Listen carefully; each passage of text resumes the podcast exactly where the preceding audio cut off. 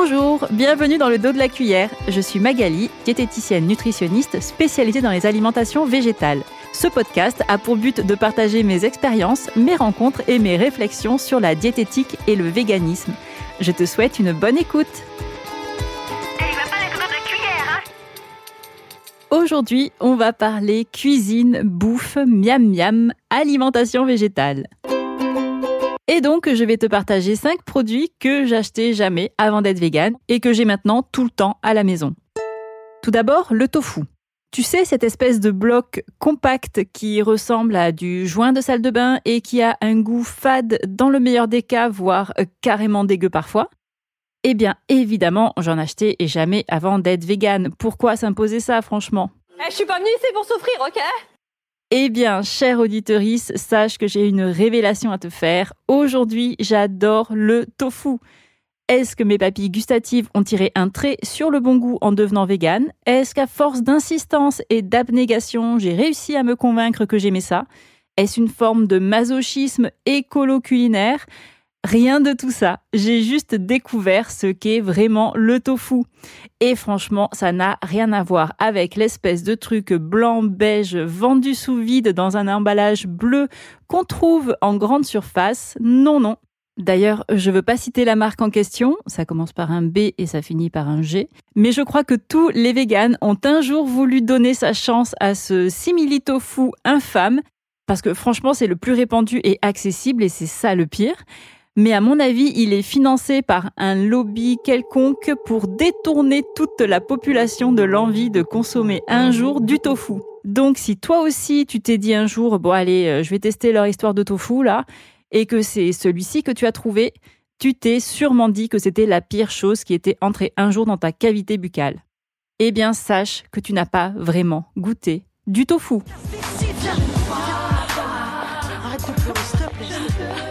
Le tofu est issu de la coagulation du lait de soja. Le soja, c'est une légumineuse qui est cultivée et consommée depuis très longtemps dans de nombreux pays asiatiques, mais aussi en France plus récemment. Promis, je ferai un épisode complet sur le soja. Mais revenons-en au tofu. Tu peux le trouver dans plusieurs marques sous forme brute nature ou fumée, ou plus ou moins transformé sous forme de filets agrémentés d'ail des ours, de basilic, de tomates confites, voire carrément sous forme de saucisses. Il y a beaucoup de déclinaisons possibles et il y a des trucs vraiment super bons. On en trouve évidemment dans les épiceries asiatiques, en magasins bio avec des marques comme Typhon ou Typhoon, enfin voilà. Mais il y a de plus en plus de fabricantes et fabricants de tofu de façon artisanale, et notamment en France. Par exemple, près de chez moi à Montpellier, il y a Lady Tofu qui fait notamment un tofu gingembre et citron confit à se taper le cul par terre. Mais j'avais aussi organisé une dégustation de tofu lors d'un atelier cuisine avec une dizaine de patientes et patients à Aix-en-Provence. Et j'avais trouvé un petit producteur du Luberon, l'atelier tofu, qui proposait un tofu nature et aussi des déclinaisons. Alors je me souviens plus très bien, mais je crois que je leur avais fait goûter une version fumée ou fines herbes. Enfin, je sais plus, mais mes patientes et patients avaient été bluffés. Selon tes goûts, tu peux le consommer cru ou cuit. Il y a des recettes partout sur Internet et celle que je conseille pour tester le tofu une première fois, c'est de faire mariner des cubes de tofu puis de les paner et de les faire revenir à la poêle. Et quand tu commences à maîtriser un peu le sujet, tu peux jouer sur les textures, sur les saveurs, bref, c'est génial. Et c'est donc devenu, en tout cas pour moi, un indispensable dans mon frigo. Alors attention, tu as le droit de ne pas aimer le tofu et c'est tout à fait ok. Je dis juste que si tu penses ça après avoir goûté ce fameux tofu qu'on trouve en grande surface, ben c'est quand même dommage de te fermer à tout un tas de possibilités savoureuses et bonnes pour la santé et la planète. Et si tu es allergique ou intolérant au soja, sache que ça ne pose pas non plus de problème pour adopter une alimentation végétarienne ou végétalienne. Parce que le tofu, j'en parle en premier parce que c'est hyper facile et pratique quand on commence à diminuer ses apports en produits animaux, mais ce n'est absolument pas une condition obligatoire. D'ailleurs, aujourd'hui, j'en ai toujours dans le frigo en cas de rush ou de grosse flemme, mais j'en consomme pas forcément tous les jours. Mon deuxième indispensable, la levure maltée. Aussi appelée levure de bière ou levure nutritionnelle, c'est un champignon, ce cher Saccharomyces cerevisiae, obtenu à partir de la fermentation de malt d'orge qui est séché pour être vendu sous forme de poudre ou de paillettes. Les calculs sont pas bons, Kevin. C'est quand tu vas mettre des paillettes dans ma vie, Kevin D'une couleur dorée, la levure maltée a une odeur de fermentation qui rappelle celle du fromage. Avant de devenir vegan, pour moi, la levure de bière, c'était une poudre un peu chelou que des personnes très très branchées healthy déversaient sur leur salade parce qu'effectivement, c'est super intéressant nutritionnellement. C'est riche en protéines, environ 50 grammes pour 100 grammes, avec tous les acides aminés essentiels sans facteurs limitants. C'est riche en vitamines du groupe B, en fibres, en magnésium, phosphore, potassium, sélénium et zinc, et c'est également source de fer.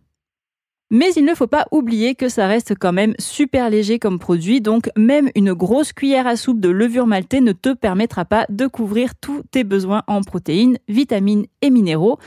Par contre, dans le cadre d'une alimentation végétale variée et équilibrée, ça peut être un vrai petit plus. Avant, je voyais les boîtes de levure maltée dans les supermarchés au rayon bio ou diététique, mais je n'en achetais jamais. Maintenant, pour moi, c'est de l'or en poudre. Je l'achète par kilo. Je crois que la première fois que j'ai découvert son pouvoir, c'est lorsque j'ai réalisé mon premier parmesan végétal. Je ne sais plus où j'avais trouvé la recette à l'époque, mais en gros, tu mets dans un blender des amandes, des noix de cajou ou des graines de sésame, du sel et de la levure maltée. Tu peux aussi agrémenter avec de l'ail ou de l'oignon en poudre, voire des herbes sèches ou des épices si tu veux pimper ta préparation. Bref, tu mixes tout ça et tu le conditionnes dans un bocal hermétique. Tu saupoudres ça sur tes pâtes, tes salades, tes plats chauds, et après tu te rends compte que tout ce que tu manges a le même goût parce que tu ne peux plus t'empêcher d'en mettre partout. Bon, personnellement, j'ai réussi à me calmer, mais j'adore toujours glisser une cuillère à soupe ou deux de levure maltée dans mes sauces, dans mes crèmes blanches quand je veux faire gratiner des trucs, dans mes soupes, mes poêlées de légumes, dès que je veux retrouver une petite saveur fromagère et profonde dans un plat. Si tu n'aimes pas ce goût un peu rond et fort issu de la fermentation, probablement que tu n'aimeras pas non plus la levure maltée. Et si tu es intolérant ou allergique au gluten, malheureusement, ça ne te conviendra pas non plus car l'orge en contient. Troisième indispensable, le miso. Pendant longtemps, pour moi, le miso était uniquement associé à la soupe qui porte le même nom. Je ne savais pas à quoi ça ressemblait, ni comment on pouvait le cuisiner, et encore moins de quoi c'était fait.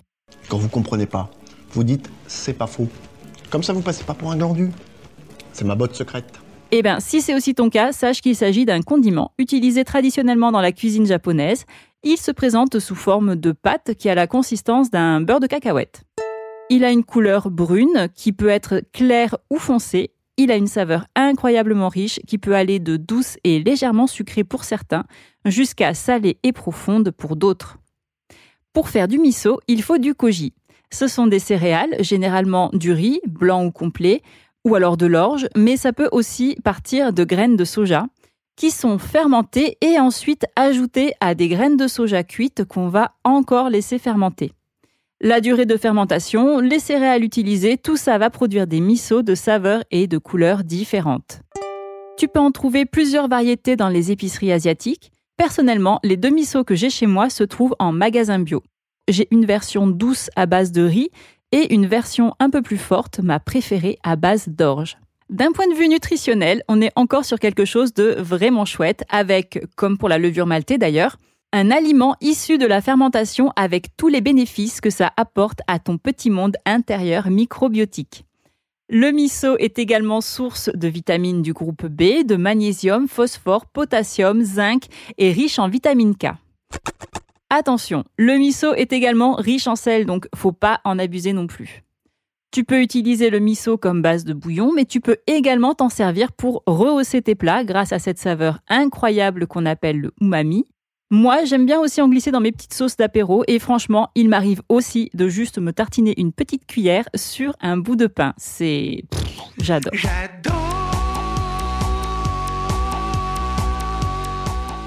Quatrième ingrédient indispensable pour moi aujourd'hui, les graines de chia et de lin. Je les ai mises ensemble parce que personnellement, j'ai plutôt l'habitude d'utiliser des graines de chia à la maison, mais en fait, les graines de lin font exactement le même job, sont moins chères et viennent de moins loin. Ces petites graines sont connues pour être des bombes nutritionnelles parce qu'en effet, elles sont riches en oméga 3, source de protéines, de calcium, d'acide folique, riches en fibres, fer, magnésium, potassium, etc. Mais surtout, ce que j'apprécie dans les graines de lin et de chia, c'est leur capacité à former un gel quand elles sont en contact avec l'eau. C'est dû au caractère soluble et visqueux des fibres qu'elles contiennent, et du coup, je m'en sers dans mes préparations dès que j'ai besoin d'apporter du liant ou une certaine texture. Par exemple, lorsque je fais des galettes de légumineuses ou en pâtisserie pour remplacer l'œuf dans certaines recettes que je souhaite adapter. J'aime bien aussi mettre une cuillère à soupe dans mes flocons d'avoine le matin parce que j'aime bien la texture un peu chelou que ça donne. Mais c'est très personnel et j'ai conscience que tout le monde n'est pas fan. That's weird. Moi, je te conseille de les moudre parce que je préfère en bouche et ça aide aussi à mieux assimiler les nutriments qu'elles contiennent. Et ensuite de les conserver dans un bocal hermétique au frigo pour ralentir au maximum la dégradation de toutes les bonnes choses qu'elles contiennent. Je pense qu'on en trouve de plus en plus facilement en grande surface, mais sinon c'est un incontournable des magasins bio et en plus on les trouve assez souvent en format vrac si tu veux juste prendre une petite quantité pour tester. Dernier ingrédient que je n'avais jamais acheté avant de devenir végane, le sétan. Alors, si tu as une intolérance ou une allergie au gluten, évidemment, cette partie va te faire une belle jambe. Parce qu'en effet, le gluten est la base du sétan et ce n'est malheureusement pas remplaçable. Mais si tu n'as pas de problème particulier avec le gluten et que tu ne connais pas encore le sétan, tu peux me remercier tout de suite. Et tu peux aussi te remercier d'avoir écouté cet excellent podcast parce qu'un nouveau monde s'ouvre à toi. Le sétan, je pourrais en parler pendant des heures, mais pour cet épisode, je vais essayer d'être succincte. Il s'agit d'une préparation originaire d'Asie, riche en protéines, consistant à laver la farine de blé jusqu'à en séparer le gluten de l'amidon et du son. On obtient une pâte un peu gluante qu'on mélange à d'autres ingrédients ou épices et on le fait cuire. En fonction des ingrédients utilisés, du mode de préparation ou de cuisson, tu obtiendras des textures compactes ou spongieuses ou fibreuses, un goût plus ou moins fort. Encore une fois, les possibilités sont infinies. Et c'est pour ça que tu peux en trouver en magasin bio ou certaines grandes surfaces sous forme de simili comme des steaks, des saucisses ou des charcuteries, etc. Et tu as la version plus traditionnelle vendue en conserve dans les épiceries asiatiques. Personnellement, je te conseille vraiment le sétan fait maison. Ça n'a rien à voir avec ce qu'on trouve déjà préparé et en plus ça te coûtera moins cher. Surtout qu'en plus, aujourd'hui, on trouve du gluten déjà prêt à l'emploi. Ça se présente sous forme de poudre. Donc, tu n'as pas besoin de passer par l'étape lavage de farine, ce qui fait gagner pas mal de temps de préparation. J'ai mis ma recette personnelle préférée sur mon blog et je mettrai le lien dans le descriptif de l'épisode. Mais il existe plein d'autres recettes sur Internet, donc si la mienne ne te convient pas, je suis sûre que tu trouveras quand même facilement de quoi te régaler. C'était donc les 5 ingrédients que je n'utilisais jamais avant d'être végane et qui sont complètement entrés aujourd'hui dans mon quotidien. Cette petite liste n'est évidemment ni exhaustive ni même obligatoire, mais je trouve que ça illustre bien le fait qu'adopter une alimentation végétalienne ne consiste pas juste à supprimer les produits animaux. On ajoute aussi plein de nouveaux produits, de nouvelles saveurs et de nouvelles textures. Il y a plein de choses à créer, de recettes à réinventer, de plats issus d'autres cultures à découvrir. Alors ça peut être un peu déroutant au début parce que forcément ça bouscule nos habitudes alimentaires et je ferai un autre épisode avec mes conseils pour faire une transition en douceur vers une alimentation plus végétale. Mais si on aime et qu'on a les moyens de cuisiner, c'est hyper enrichissant sur le long terme et souvent meilleur pour la santé et la planète. c'est la fin de cet épisode. J'espère que tu auras pris autant de plaisir à l'écouter que moi à le produire. N'hésite pas à t'abonner pour être averti de chaque nouvelle sortie. Et si tu le souhaites, tu peux laisser un avis sur ta plateforme d'écoute préférée, ça m'aidera beaucoup. Si tu as des questions ou que tu souhaites échanger, tu peux aussi me retrouver sur Instagram sur ma page Le dos de la cuillère podcast. Et bien sûr, si tu penses que ce podcast pourrait aussi intéresser ton entourage, ne te retiens surtout pas de le partager et d'en parler autour de toi. À bientôt!